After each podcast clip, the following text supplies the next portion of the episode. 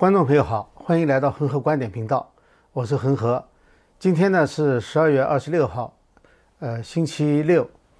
那么，呃，今天呢，昨天呢是这个呃圣诞节哈，本来应该是昨天跟大家说圣诞快乐的，但昨天呢，因为我没有做节目，所以呢今天补一下。呃，照理说呢，现在是圣诞节，然后下一个呢，呃，节日就是过年，我们可以说。Happy Holidays。不过呢，我不大想用这种就是所谓政治正确的这种说法，所以呢，还是补一个圣诞节快乐。然后下一周呢就是新年了。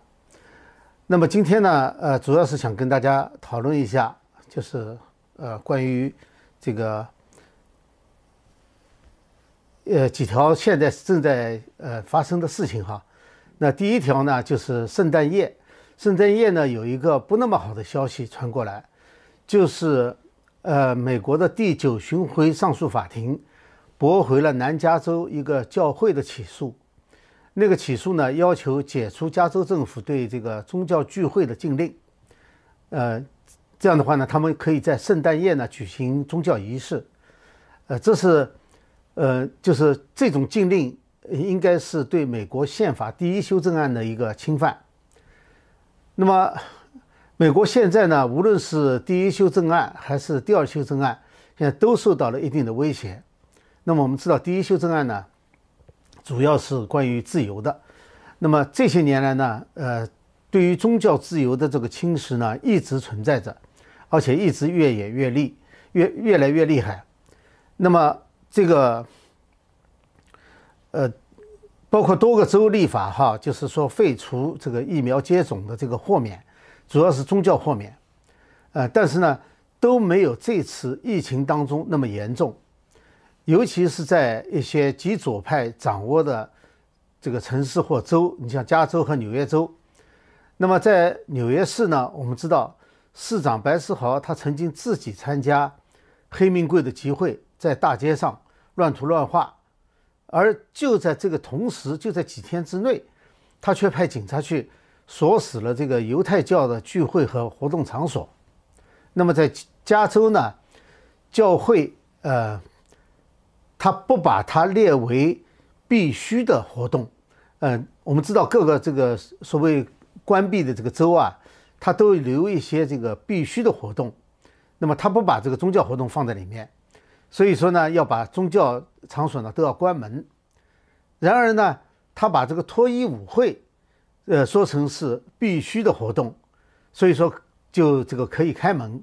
那么这是在这两个州，就是关于这个宗教自由方面。呃，其实呢，呃，我认为哈，呃，就是在这个宗教自由方面，你比如说学校，学校里面呢，现在是只能教进化论。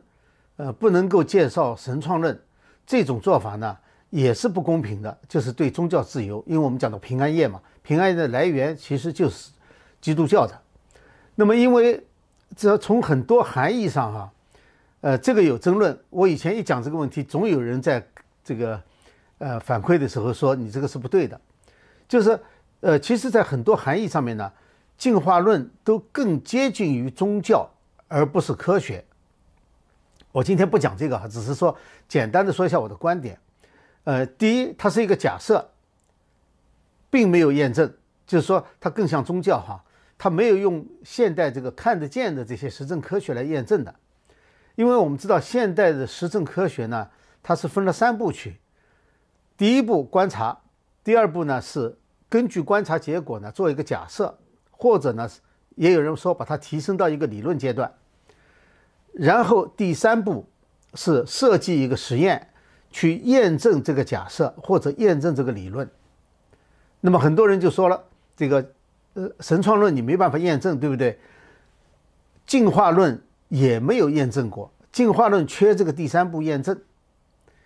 呃，它它实际上是最早达尔文观察了以后把它提升到理论，但是最后没有验证过。当然很多人说。有这个微进化，微进化实际上是同一种里面的变化，它没有提供任何种和种之间的跳跃的证据。那么第二个呢，就是它的排他性。呃，以前我看过一个，可能是 ABC 吧，是一个获奖的纪录片。他讲的是在南美有一个煤矿，不知道哪个国家不记得了。呃，他呢挖到了一个铁锤，那个铁锤呢把子呢是埋在那个呃就是煤里面的，也就是说它不可能是后来埋进去的，它是等于锁住的，呃，就跟煤是锁在一块儿的。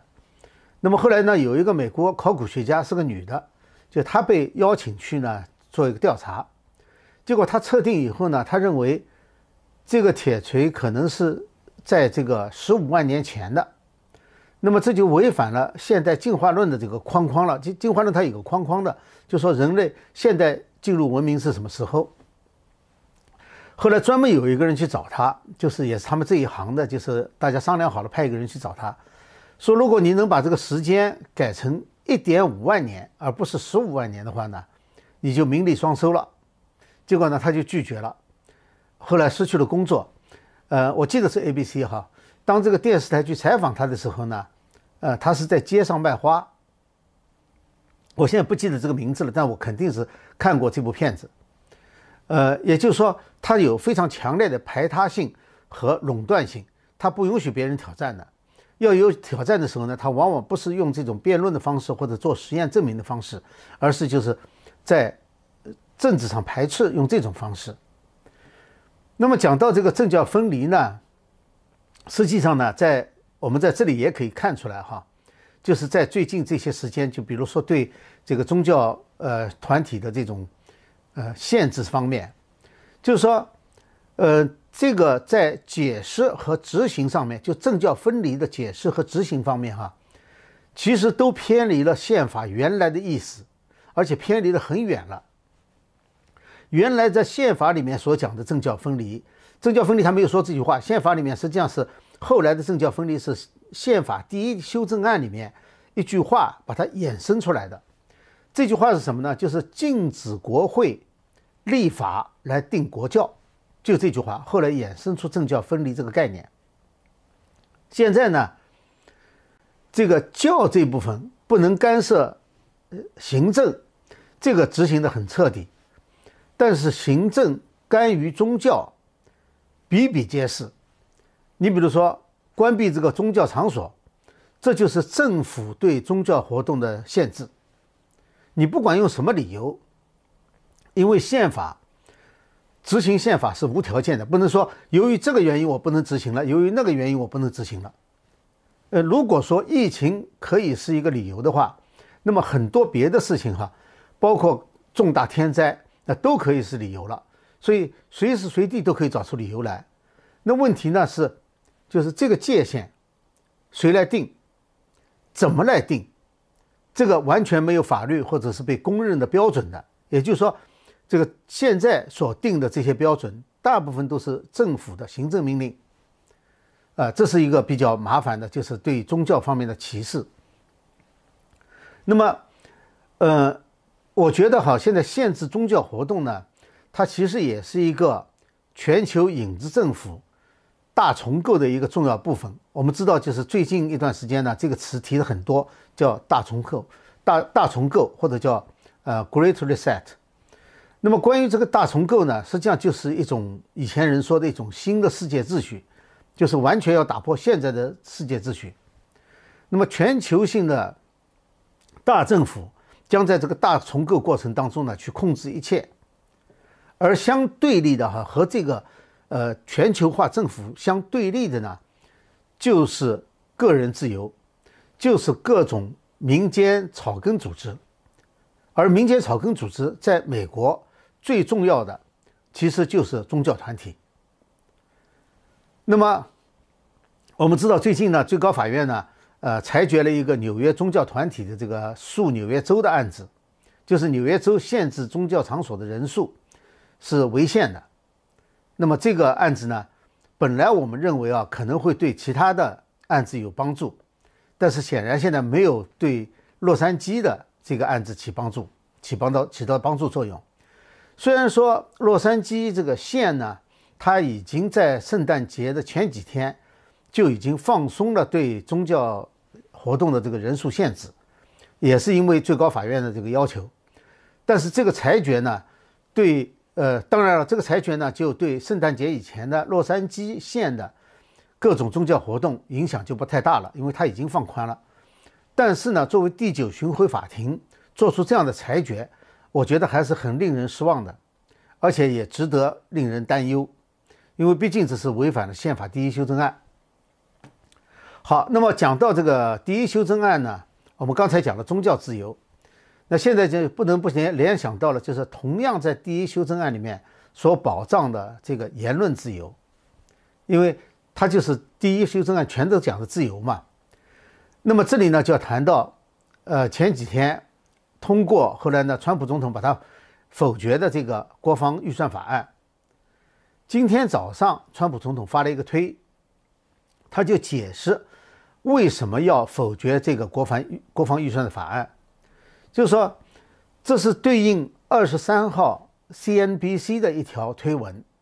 那条推文呢，就说川普总统因为否决这个法案而和共和党主导的参议院发生了分裂，就大家观点不一样了。因为这也是参议院通过的。那么川普总统呢就做了一个解释，他这个推文呢说了这么几条，一个呢就是这个七千四百亿美元的法案呢是给中共、俄国。和大科技公司的礼物，呃，因为没有能够废除这个对全世界都很危险的二三二三零条款，呃，然后呢，他说就是否决其他原因呢，就是这个法案呢不让把美军带回家来，因为他不是说要从各个国家撤回来吗？嗯，然后还有一个他要否决的原因呢，就是法案里面呢允许重新命名。呃，这个军事基地、军事设施，呃，还有呢，就是，呃，甚至是破坏这个国家的纪念建筑，就是有纪念意义的一些建筑物。呃，同时呢，他说使得这个五级呢，在美国成为不可能。啊，他说这个法案为什么他要否决？那我们知道，最开始呢，呃，川普总统是把废除二三零条款放在这个。国防预算法案当中的，那么国会两院呢，在讨论之前就把他的这一条，就是废除二三零条款呢，把它给拿掉了，拿掉以后就通过了，所以说就没有能够让这个废除二三零的条款的这个这一条呢，呃，在混在一起讨论，呃，所以就没有通过。那么我这里呢不想去讨论哈，就是说，呃，在这件事情上是国会还是川普总统更有理？只是讨论说，就是，呃，是不是应该废除二三零条款？另另外呢，就是，呃，国防预算法案当中，这个去加上一个这个捆绑的条款，是不是常规的操作？就是是不是正常的？我们知道这次大选之前呢，社交平台它主要是那些主要的垄断者，呃，主要。包括这个脸书啊、推特啊、油管啊，他都对这个川普支持者，呃，有了不公平的待遇。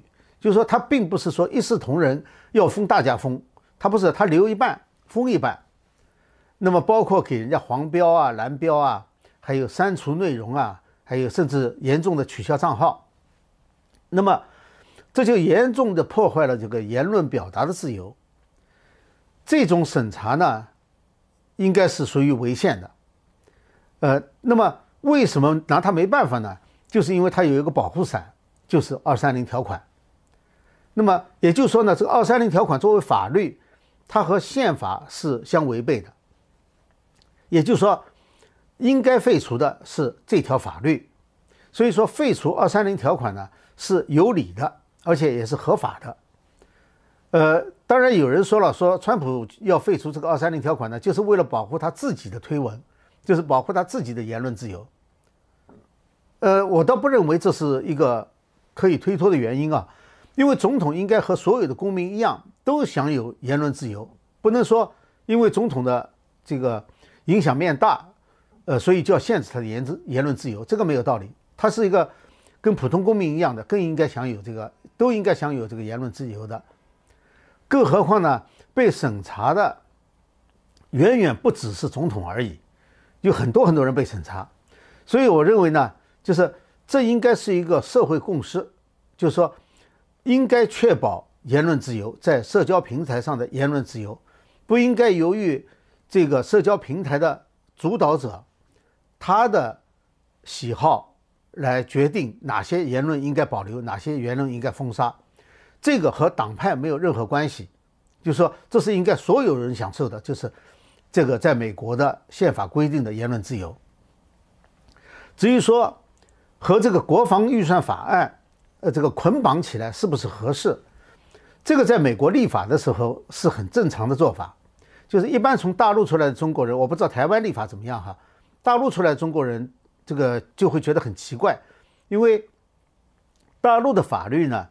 它是就一件事情立法，那么而美国呢，它往往会把一个就是平时不容易通过的法案，和一个大的大的必须通过的，大家都认为必须通过的法案呢，把它捆绑起来。这样的话呢，那个原来不容易被通过的法案呢，就会通过了，因为大家必须通过那个大的法案。呃，当然我到现在也想不出来，就是为什么废除二三零条款。会是一个不容易通过的法案，大家都觉得言论自由不重要了吗？我现在没想通这件事情。呃，但是我们确实知道呢，就是在美国，呃和中国他们的立法呢是有很大不同的。就是，呃，即使不考虑我们说中国的立的法都是假的，那么执法也是有选择性的，这个我们不去考虑。那么就是在形式上呢，其实也有很多不同。呃，就像我刚才讲的，中国的法律呢，它是就单一事件立法，所以你去查某一个事情，比如说什么新闻法，它现在没有立了，那就查到新闻法。而美国的很多法案呢，它都包含了很多不同的内容，有些内容呢是完全不相干的，就是别人给插进来的。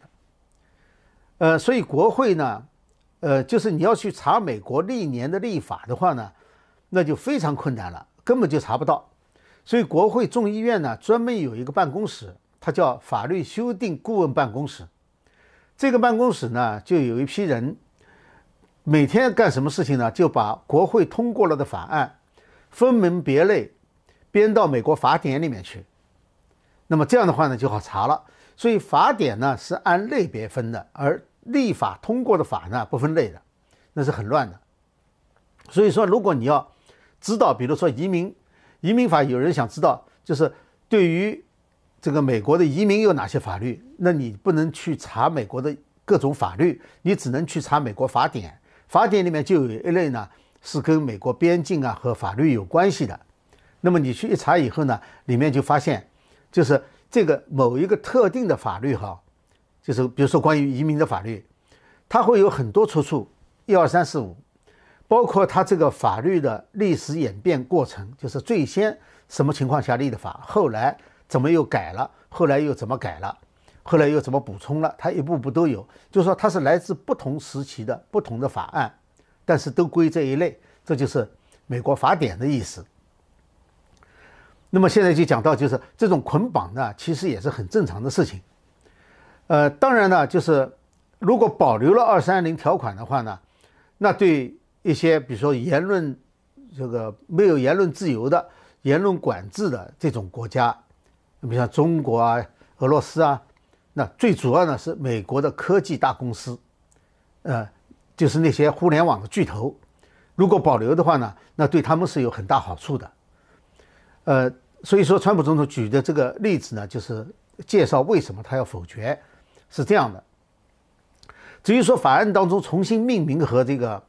呃，破坏军事可能可能会破坏到军事基地或者是国家纪念的建筑物，呃，那么这个呢，我也是认为哈，我们知道今年这个在黑命贵运动当中呢，还有这个 Antifa 参加的这些活动当中呢，有很多人是把这个目标定为就是破坏美国那些历史性的标志性的建筑物，包括这个塑像啊、呃纪念碑啊，还有其他的建筑物。那么这次呢，我们上次谈到的就是这个，其实和《纽约时报》的幺零幺九项目呢是一样的，就是要通过阶级斗争来重写美国历史，就是用阶级斗争这种方式来重写美国历史。而我们知道，阶级斗争呢，其实就是马列主义的理论了，就是说要摧毁一切嘛，用阶划分阶级的方式。那么在美国呢，它其实有一个翻版。就是种族斗争，这就是一六一六一九项目的这个主线，就是美国的历史是一个种族斗争，黑人争取这个种族平等的一个斗争。那么我们回过头来讲哈，就说从大陆出来的人很容易把它想象到中共的阶级斗争去。嗯，这个改名字呢，其实是中共很擅长做的。一九四九年以后，中共把很多城市的这个建筑物啊、街道啊都重新命名了。后来文革当中呢，呃，那些人呢，就是红卫兵啊，他们嫌那些新的地名，就是中共改的地名还是不够革命。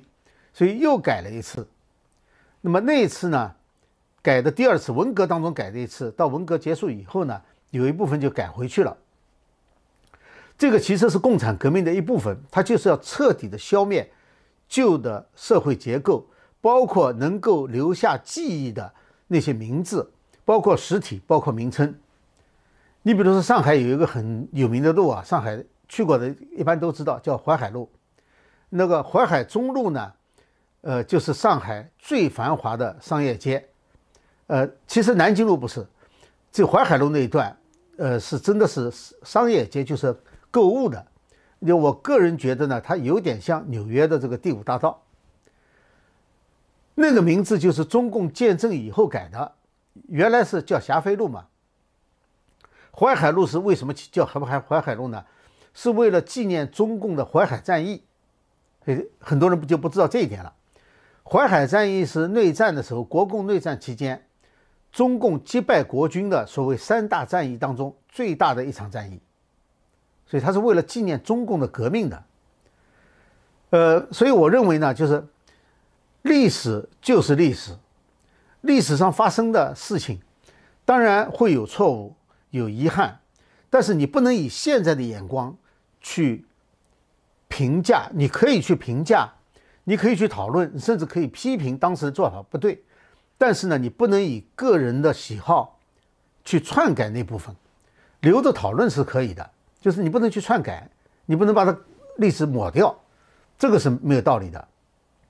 好，下面我来谈一谈哈，就是呃这次大选有关的事情，呃，大概是因为过节吧，而且呢，似乎大家呢都在等一月六号的这个。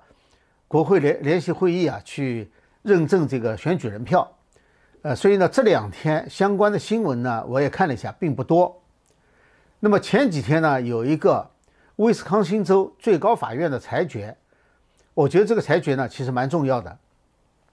那个裁决呢，是有利于威斯康星州共和党人的一项诉讼案。呃，注意哈，威斯康星有另外一个诉讼案。是川普总统就是要求改变选举人结果的，那么这两个不是一个案子。这里现在判的呢是，呃，威威斯康星州共和党人的案子。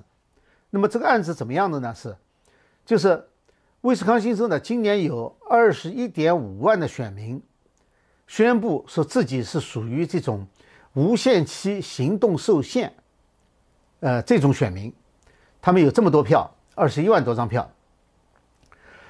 这个就相当于二零一六年大选的时候的那种，就是，呃，邮寄选票，就是要求，呃，就是叫做，呃，缺席选票，就是二零一六年缺席选票的四倍这么多。那么这个他的法庭呢，这次裁决呢，他认为就是威斯康星州的政府对于这个所谓无限期行动受限。这个解释是错误的，呃，他呢要求是每个人可以自己定。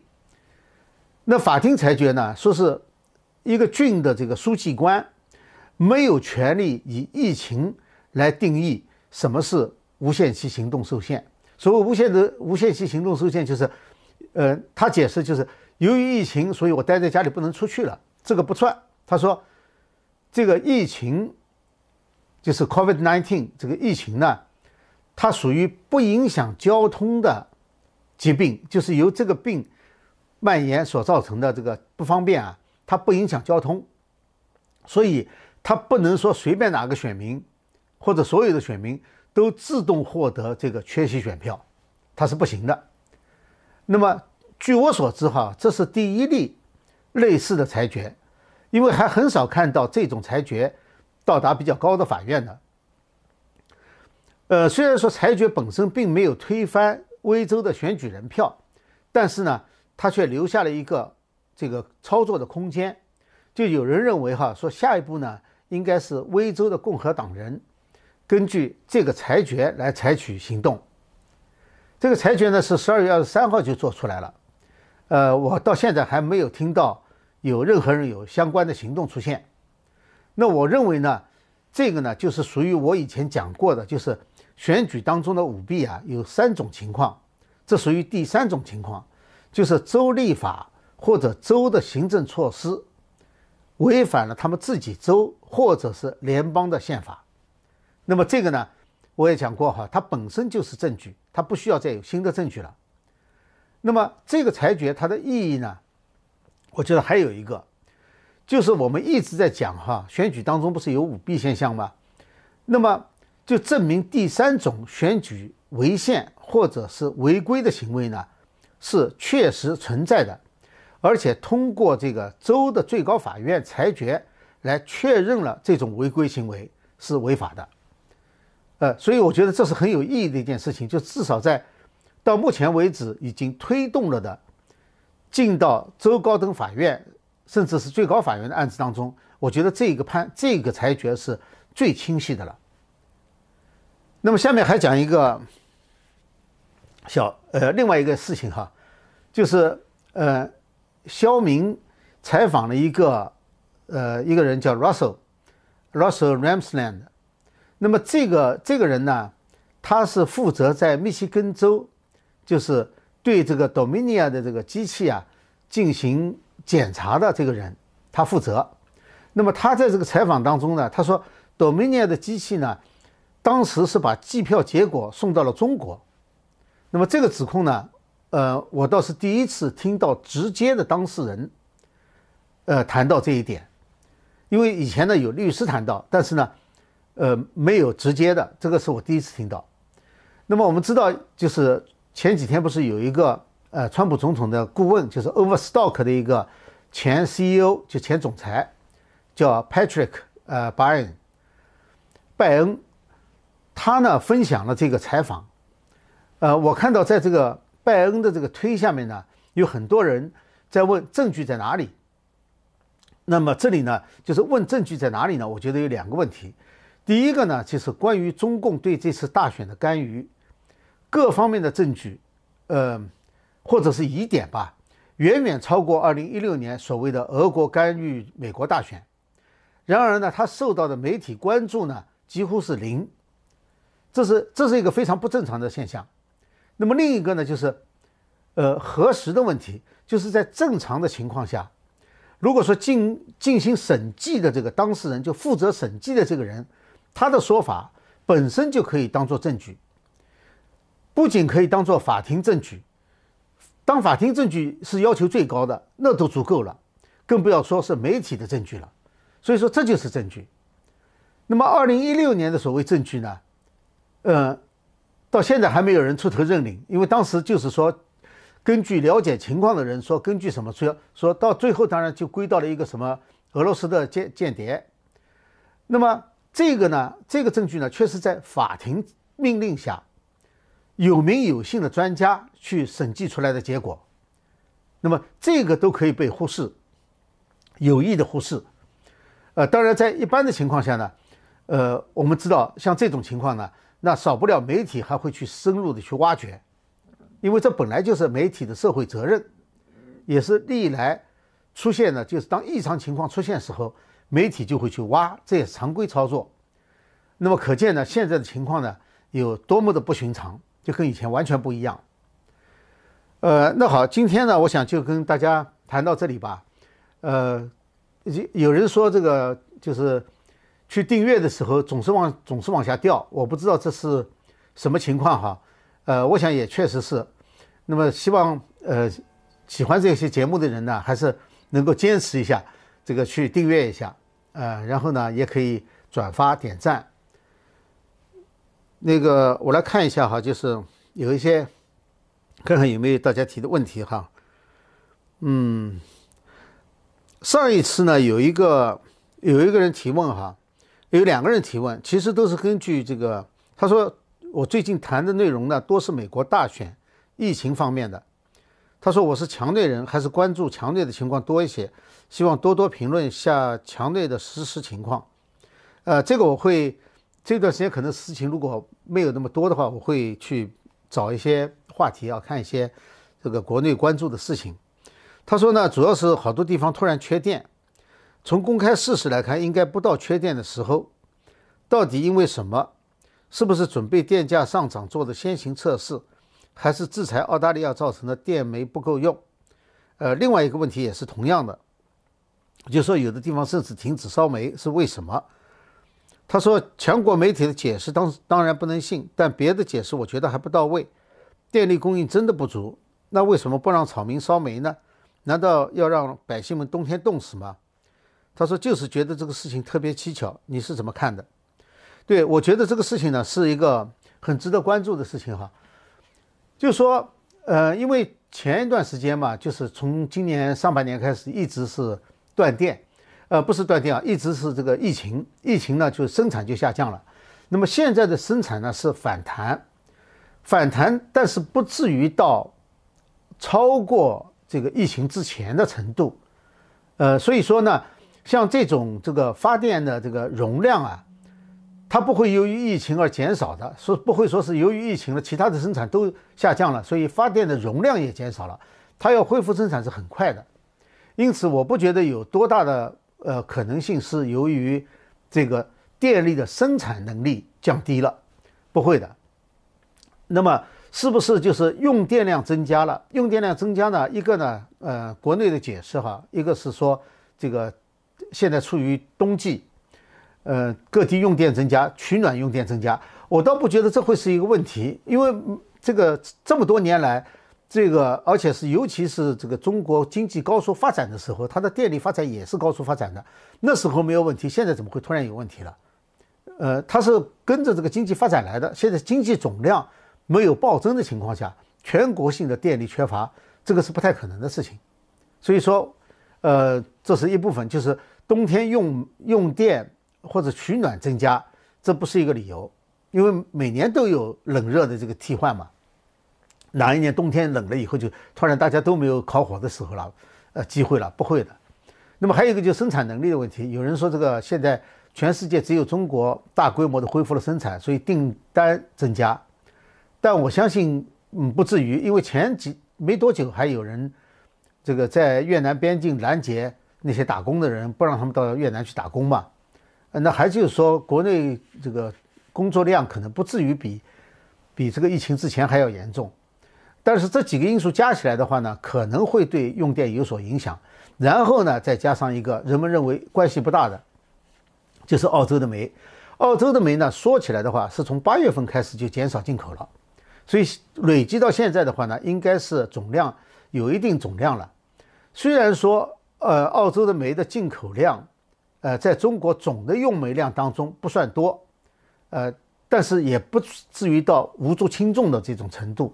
呃，说是二十亿到呃四十亿吧，二十四亿到四十亿吨煤好像是，嗯，这个数量我没搞搞太清楚哈，大概。呃，澳洲进口的是七千万，嗯，可能大概是三十分之一到四十分之一的样子。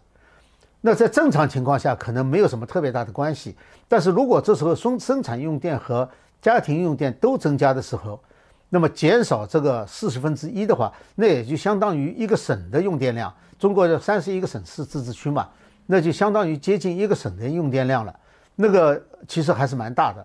如果这几个因素通通加在一起的话，那可能会引起，呃，用电的这个紧张，呃，所以澳洲的这个煤禁禁止进口呢，不是没有影响的，就是在临界点上它就会有很大的影响。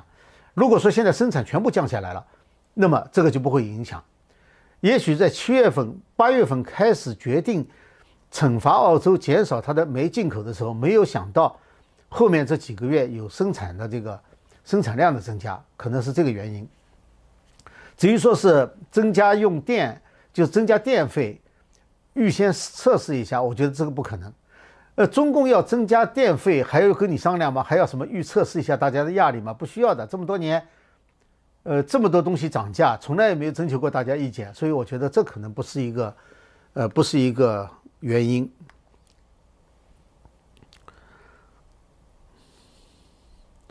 呃，好，那么我看一下哈，现在今天大概没有多少人，呃，有问题。那我们今天呢就呃讨论到这里哈，呃，谢谢大家呃收看我的节目，呃，这个有空的可以去订阅一下，呃，转播这个传播一下，呃，那么我们下次节目时间再见，好，呃，先祝大家新年好，再见。